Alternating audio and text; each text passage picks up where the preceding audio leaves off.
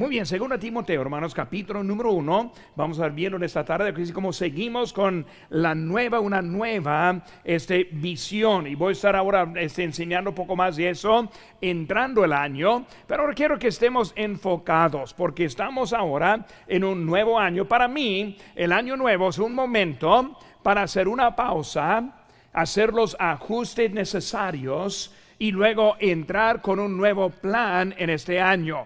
Uno de los desafíos que yo tengo para nuestra iglesia en este año es leer la Biblia desde Génesis hasta Apocalipsis en el año 2024 y vamos a darles ayudas cada mes y luego este domingo vamos a darle la primera este, tarea para leer la lectura, cuál va a ser la tarea del mes de enero. Y cada mes va a recibir una nueva tarea. Y la tarea va a ser en forma de separador que está muy también muy práctico para guardar su lugar cada día y luego leer la Biblia, la lectura cada día en un tiempo de como 30 minutos puede leer lo que es la tarea del día. Por eso no es muy difícil para hacer. Y por hermano, les animo a que lo lean y también que apunte su nombre en ese separador y al final del mes que lo entregue al centro de información y quiero guardar una lista de los que están leyendo junto conmigo.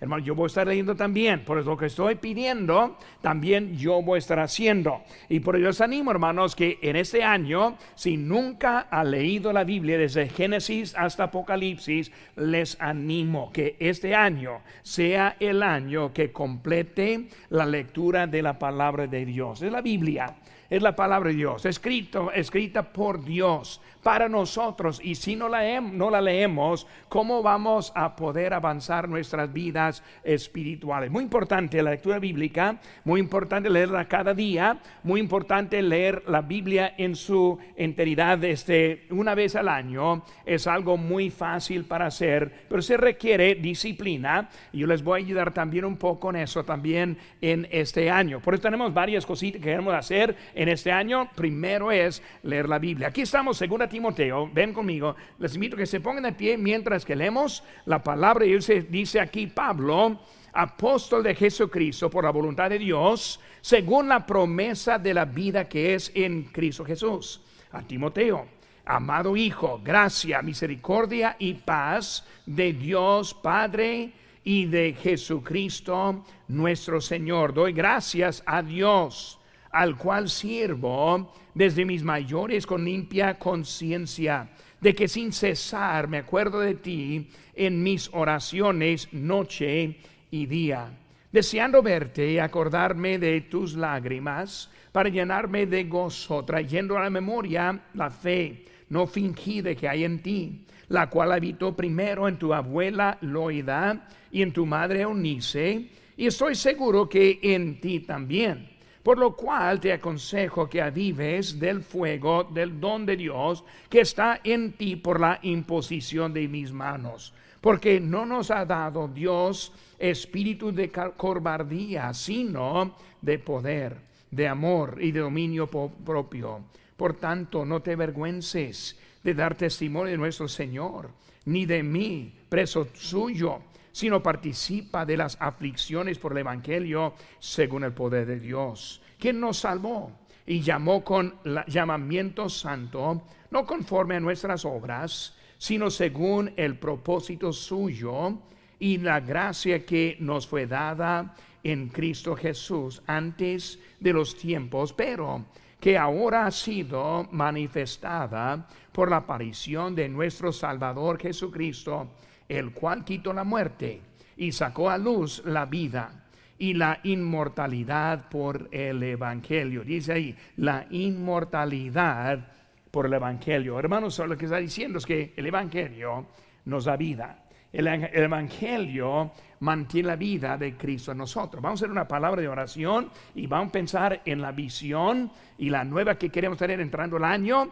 y vamos a agregar a la lista de la semana pasada. Por si no recuerda, le voy a ayudar también de lo que vimos la semana pasada y de eso vamos a seguir adelante con nuestra visión. Padre Santo, gracias te doy por tu palabra. Señor, por la visión que nos da. Señor, gracias por tu ayuda en nuestra vida. espiritual. Señor, esta tarde estamos aquí para elevar tu nombre, para estudiar tu palabra, para ser fieles a ti en este día. Bendice ese mensaje, te pido, en tu nombre precioso que te pedimos.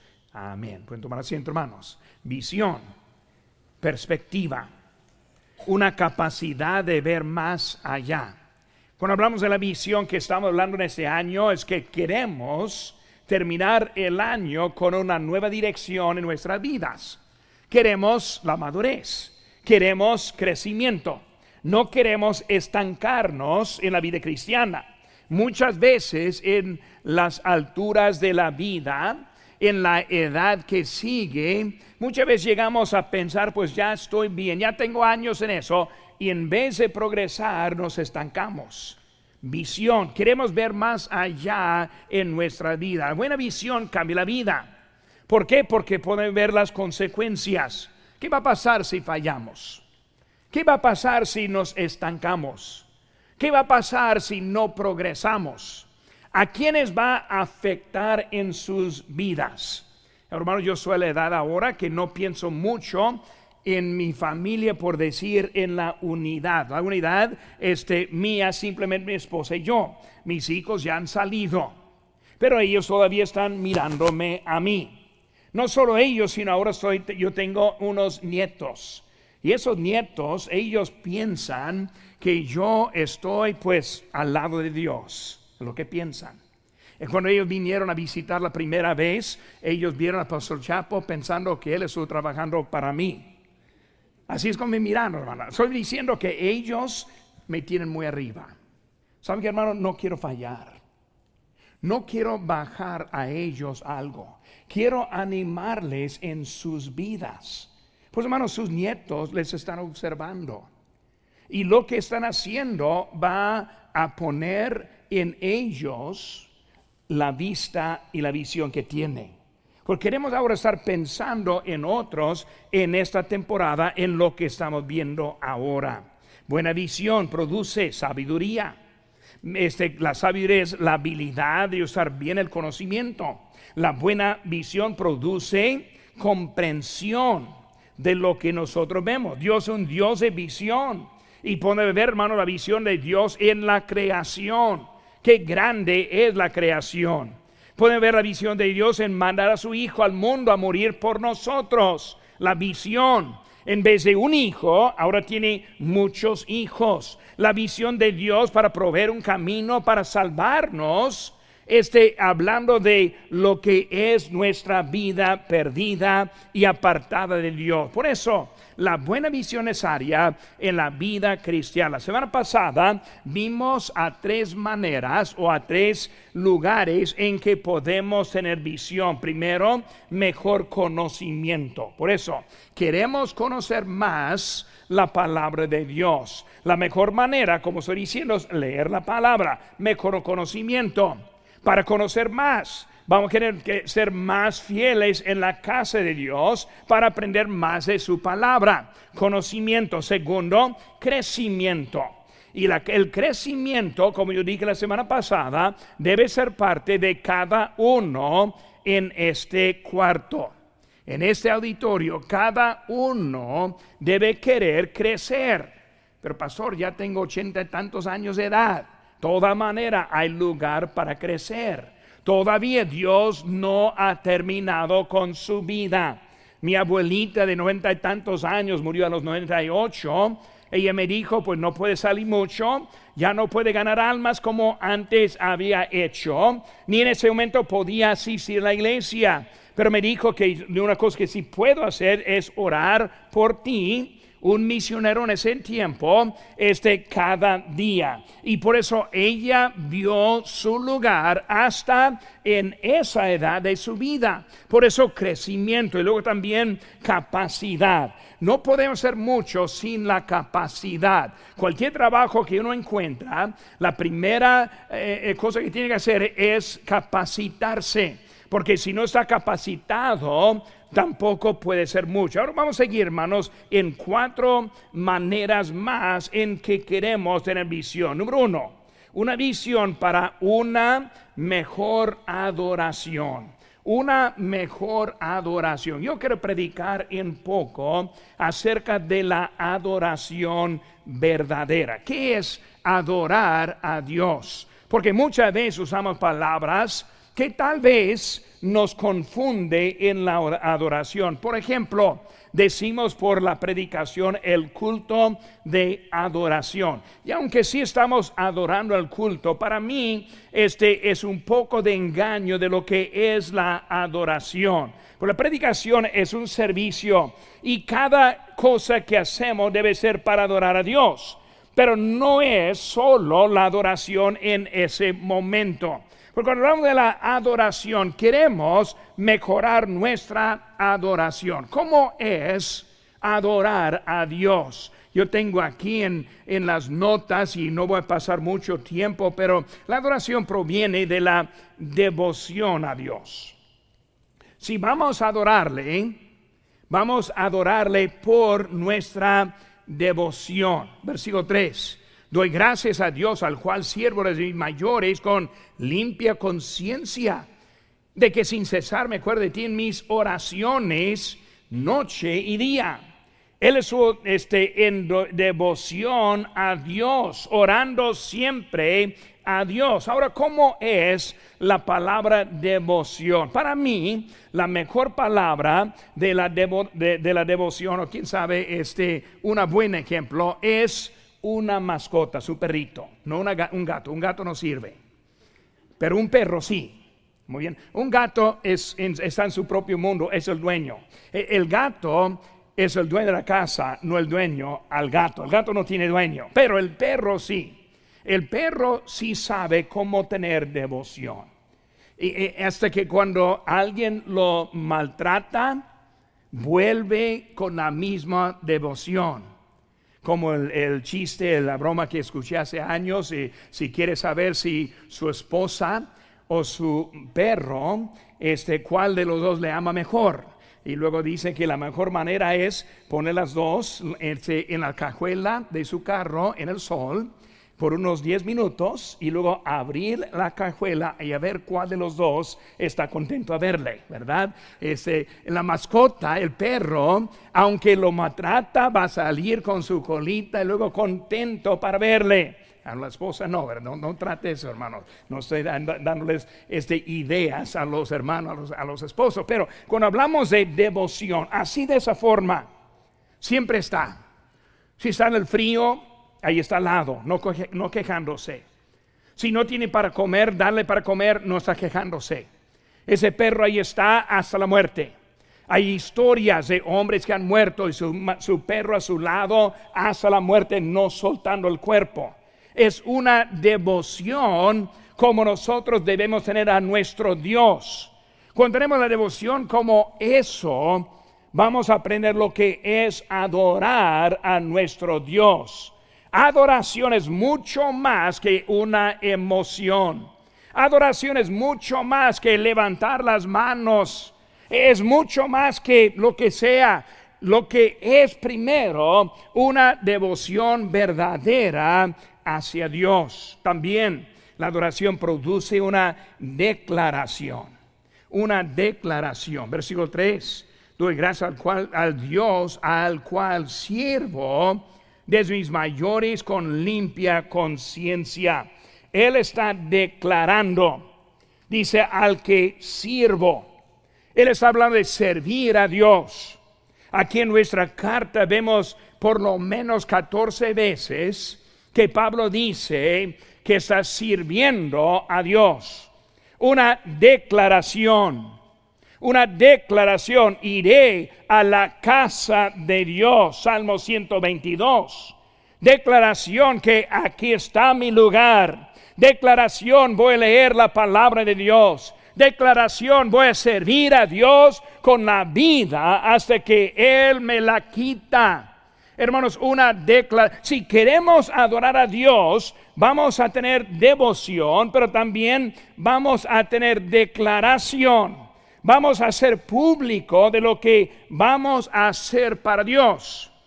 Hermano, yo sé que somos hispanos y nos gustan mucho unas, unas frases como que si Dios quiere o con el favor de Dios. Y, este, y siempre hablamos, es, no estoy hablando, hermanos, de que si Dios quita la vida, obviamente la, quita, él, la quita. Yo estoy hablando si Dios quiere. Use esa frase. Y si Dios quiere, va a estar aquí el domingo. Dios no quiere que esté en otra parte. Dios no quiere que esté en una cantina. Dios no quiere que esté viendo pornografía. Dios no quiere que esté viviendo por el mundo. Dios no quiere que sea deshonesto. Dios no, quiere que estén discutiendo. Porque cuando hablamos de lo que Dios que declarando, hermano, cuando hablamos de la vida ah, de adoración, comienza una devoción, pero sigue con una declaración. Llegando a su casa esa tarde, hablando con su cónyuge, su esposa, su esposo, vamos a servir a Dios. Vamos a tener las actitudes correctas. Ya no vamos a portarnos como ayer o antier. Vamos a cambiar la conducta porque queremos adorar a Dios. ¿Y cómo vamos a adorar a Dios si no estamos portándonos bien unos con otros? Porque cuando hablamos de la vida de un creyente, es uno que quiere devoción, quiere también declaración. Número tres, vemos también la adoración está demostrada en la iglesia. Una pregunta, ¿puede ser salvo y no ir a la iglesia? Pues obviamente la salvación es por la gracia, por medio de la fe. Obviamente es Cristo salvando, la iglesia no nos salva. Pero cuando hablamos de la iglesia, ¿por qué vamos a querer ser salvo y no ir a la iglesia? La iglesia es la casa de Dios. La iglesia es donde están reuniendo el pueblo de Dios. Como dice alguno, pues yo no voy a la iglesia porque está lleno de puros hipócritas. Siempre les digo, pues no vengas, necesitamos otro más. No se preocupe. La verdad, hermanos, no está hablando de perfección. Está hablando de nosotros y nuestra vida, su iglesia. Hermano, desde que hoy he sido salvo, es, la iglesia es un lugar importante en mi vida. No es un lugar que vengo para pasar tiempo o otra cosa. Yo vengo porque quiero adorar a Dios. Y cuando hablamos de ir a la iglesia o no ir a la iglesia, vamos a hablar de adorar a Dios. Estamos aquí juntos, Biblias abiertas, orando, leyendo la lectura, escuchando el mensaje, aprendiendo algo, cantando himnos. Muy bien. Los que no van, no, pero pastor, si no voy, voy a estar en línea. Bueno, pues no están escuchando ahora porque ya no, ya no van. Eso fue antes. Línea sí, sí funcionó por poco, pero empieza a, otras cosas. voy a ir a, hacerme un sándwich y ahí está, eh, todavía está prendido. Baja el volumen poquito porque está molestando a, a otro. Y por eso llegamos hasta, por fin dejamos de asistir. No, pues pastor, voy a dejar esa iglesia, voy a ir a otra iglesia muchas veces batalla para entrar en otra iglesia.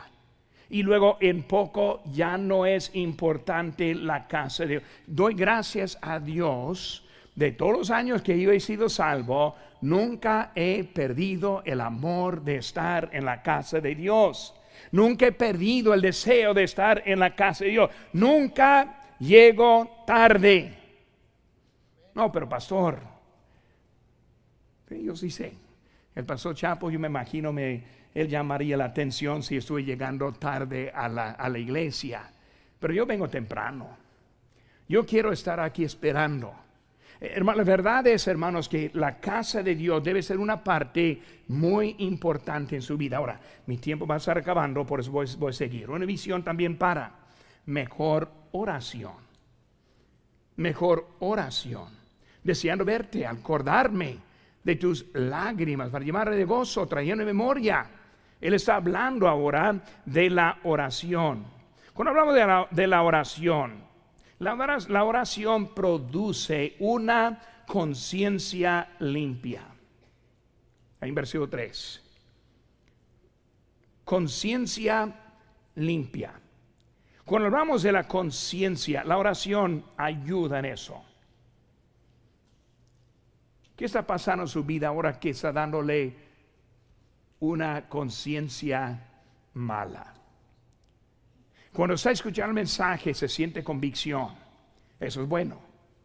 Si está en pecado, debe sentir convicción. Si está en pecado y no le molesta, eso es cuando tiene un problema. Quiere una conciencia viva. Pues va a tener una conciencia viva y de la conciencia viva, viva va a dar a uno de dos, dos direcciones. La conciencia viva es cuando toca el tema del pecado y ahora siento, siento convicción, soy mal. ¿Qué voy a hacer? Uno es pasar a limpia conciencia. La conciencia limpia es porque se arrepiente de ese pecado y porque empieza a servir a Dios otra vez. Si no pasa de la conciencia pura a la, limpia, a la conciencia limpia, va a pasar a la conciencia cauterizada.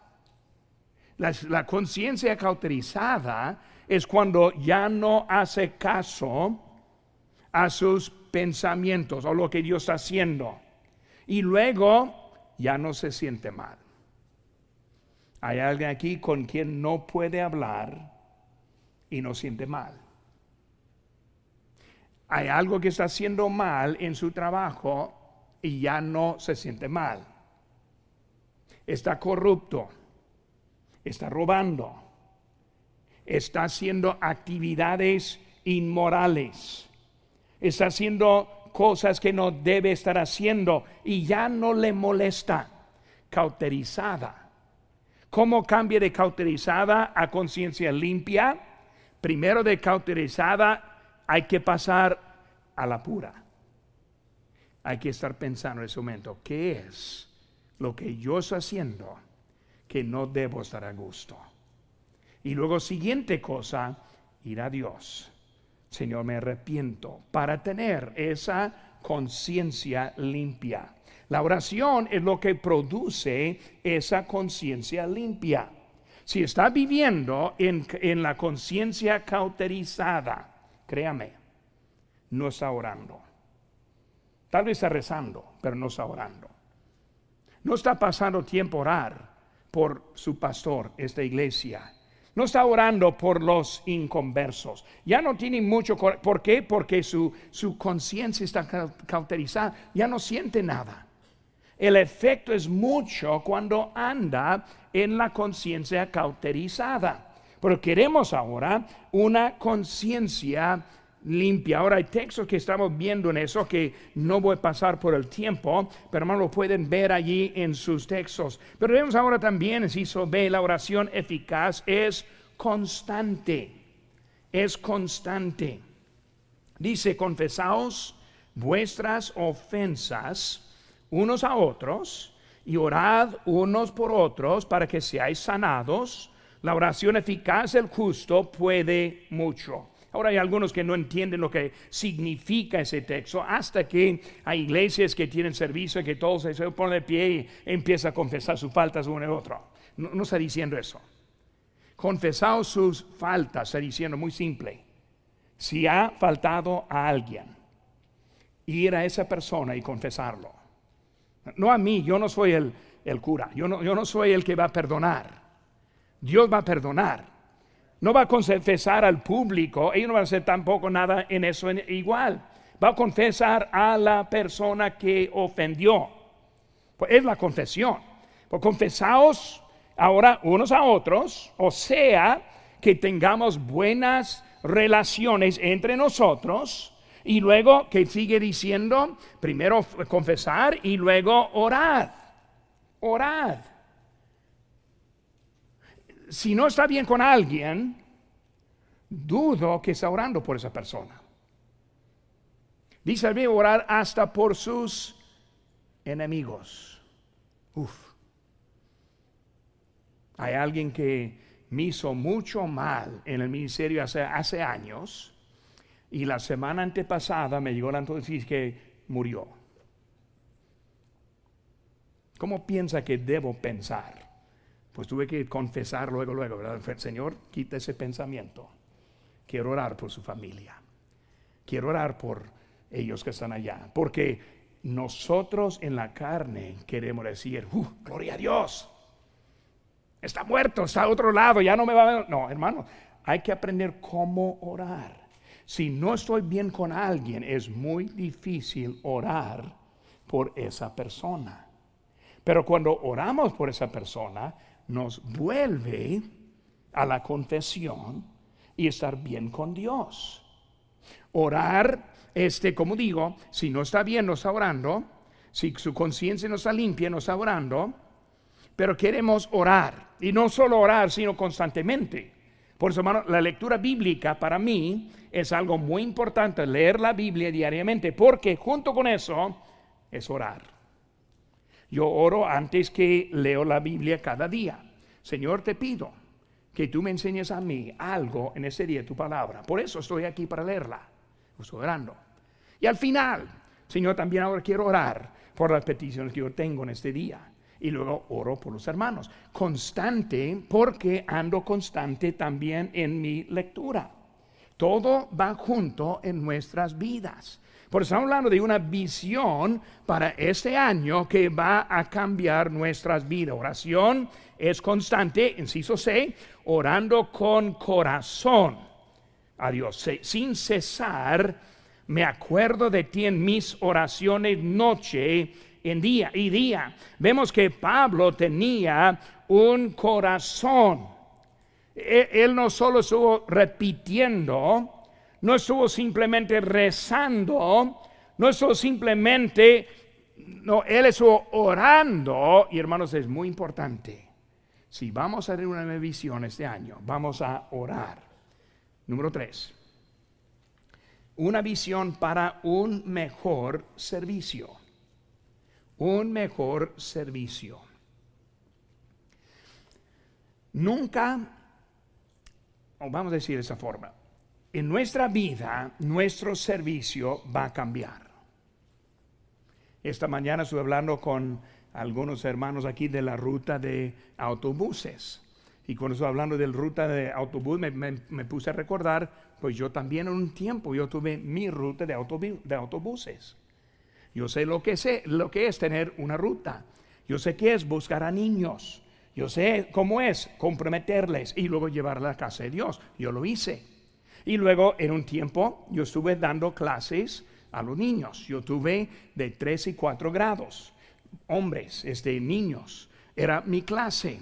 Y por yo sé qué es este, empezar a buscar más niños, juntarme con él de la ruta de esa edad para ayudarle los, los, dos, trayendo más y crecer mi clase. Yo sé lo que es eso, pero ya no estoy en esas, esos, esos lugares. Por eso el lugar de servicio puede cambiar. Pero la cosa es que nunca debe parar. Por eso, lo que puede hacer ahora, no va a poder más hacer más adelante. Va a llegar un tiempo cuando, no voy a poder andar en las calles tocando puertas. Va a llegar ese momento. Por eso, mientras que puede, debe estar ocupado en lo que Dios está dándonos para hacer. Cuando hablamos de servicio, quiero un mejor servicio. Pues ¿cuál es el mejor? Mejor servicio es que mi corazón está dedicado en donde yo estoy.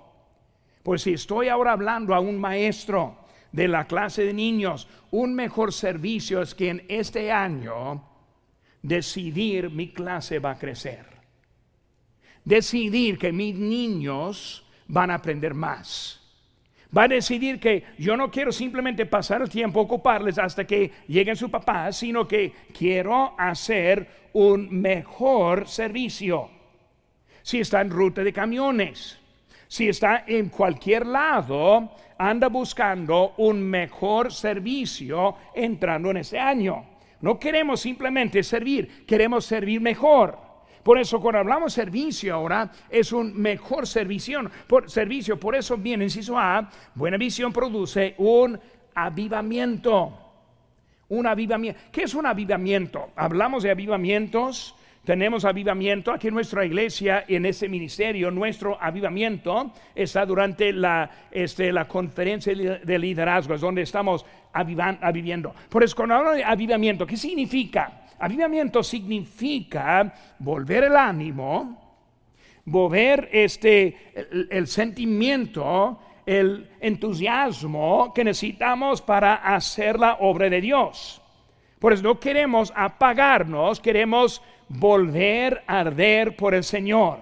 Avivamiento. Por hermano, cuando hablamos de nuestra clase, recuerda cuando empezó, recuerda cuando era importante. Los ujieres aquí en la iglesia deben recordar, son, no, son animales que estamos trayendo a poner en sí, sino son, son personas. Ellos quieren tener una sonrisa, quieren tener una palabra de ánimo, no algo amargo, no algo demandando. Queremos volver ese ánimo que una vez teníamos. Pues si vamos a servir mejor, vamos a querer también tener avivamiento. Ahora, igual, hemos visto, hermanos, aquí en nuestras manos, en nuestras este, notas aquí, buena visión produce un avivamiento, buena visión enciende un fuego. Versículos 6 y 7. Por lo cual te aconsejo que avives el fuego del don de Dios. Fuego, fuego. Como pastor hispano, si yo no tengo fuego en mi corazón, no voy a tener fuego en este púlpito y no voy a transmitir el fuego a sus vidas. Por eso cuando yo vengo al púlpito, yo quiero estar pues esperando. A veces aquí estoy sentado y me gusta ese himno, pero apúrate. Me gusta ese especial, pero hermano, otro día. porque yo quiero predicar, yo quiero estar aquí.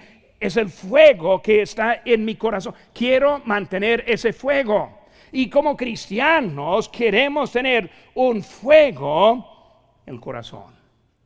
Me gusta ver voluntarios que toman iniciativa y luego están haciendo algo. Salí ahorita y vi al hermano CJ cargando unas, unas placas que dice cuidado con este, el agua en el piso. Me animó. Yo, yo lo vi, no tuve que decirle nada. Él está haciéndolo en ese momento. Cuando viene hermano temprano para poner los cordones en las secciones atrás. Gracias, hermano, por recordar, por traerlos. Él me dijo, hermano, deben ponerlos en todos, poner en todos. Ahora están más cercas. Eso es algo. Hermano, estoy hablando de algo de fuego que nos anima a ser más que Dios. Y luego en inciso C, buena visión utiliza sus dones. Sus dones. Dones es algo que Dios nos da. Dones es lo que necesitamos para hacer la obra que Dios nos deja de hacer. Los dones son los mismos para misma persona, son diferentes. Los dones lo que necesitamos y para poder utilizar los dones necesitamos lo anterior.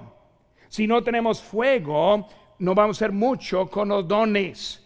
Eh, si no tenemos este, este un avivamiento, eh, el don no va a ser mucho en nuestra vida. Por eso, una visión para una mejor adoración, mejor oración, mejor servicio. Ahora, número cuatro, una visión para un mejor testimonio. Versículo 8. Por tanto, no te avergüences de dar testimonio de nuestro Señor, ni de mí, preso suyo, sino participa de las aflicciones por el Evangelio según el poder de Dios. Pues está hablando de un buen, de un mejor testimonio.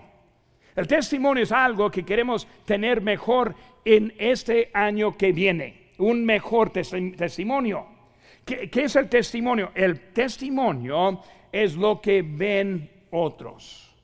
Otros ven a usted y ven el testimonio. Por eso cuando hablamos del testimonio que está hablando aquí, vemos tres palabras. Primera es vista sin vergüenza.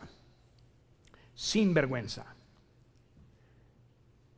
¿Nunca visto a alguien con vergüenza de evangelio. En los años, tal vez alguien que apenas fue salvo y los veo, lo veo en la calle con otras personas y este quiero saludarle, pero viéndome no quiere ni quiere reconocer que ahí estoy. Vergüenza. No, pues él es el pastor y no quiero que mis amigos sepan que yo lo conozco al pastor. Vergüenza.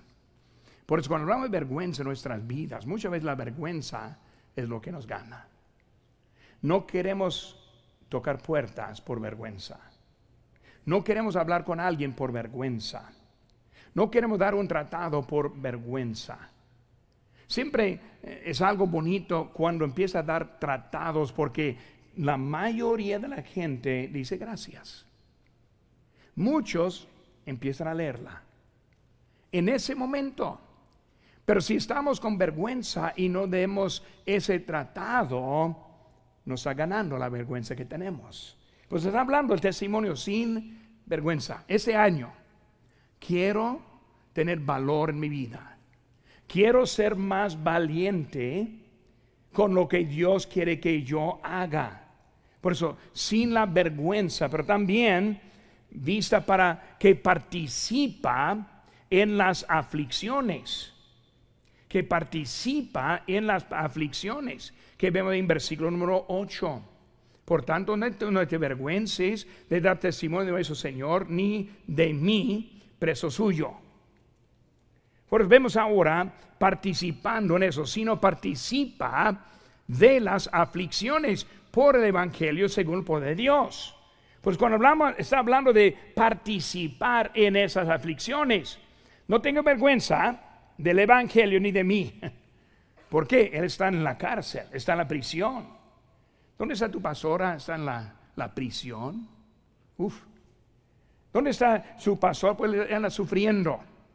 Y ahora está hablando sino que no solo yo, sino que también participen en mis aflicciones, sirviendo a Dios, participando en lo que nos ha entregado. Y la tercera palabra que vemos, hermanos, es la palabra poder con el poder de Dios. Poder de Dios. Poder de Dios que nos salvó. Poder de Dios que nos puso en esta vida juntos aquí. Poder de Dios que quiere transformarnos. Poder de Dios que puede mejorar nuestra visión entrando en este año nuevo. Por eso, hermanos, yo quiero estar siguiendo ese tema. Hoy es el último miércoles del año. Increíble. Siguiente miércoles para nosotros va a ser el año próximo, porque el próximo miércoles no hay servicio. Pero como estamos pensando, ¿cómo vamos a entrar el primer miércoles? Si yo hiciera la pregunta, día 3, ¿quiénes ya tienen tres días leyendo la palabra de Dios. ¿Quiénes van a decir, aquí estoy yo? ¿O quién va a estar buscando esconderse? Vergüenza. ¿Qué sois, hermanos? Un año con visión que puede transformar el mundo en que vivimos. Les animo, hermanos que estén pensando en estas que ocho, siete, ocho, ocho, siete maneras para mejorar la visión. Y que ahí están sus notas, que las guarde, que oren estos días, que pida al Señor, Señor, ayúdame, porque si quiero tener mejor visión, quiero tener algo que va a cambiar mi vida en este año. Para eso, Señor, ojos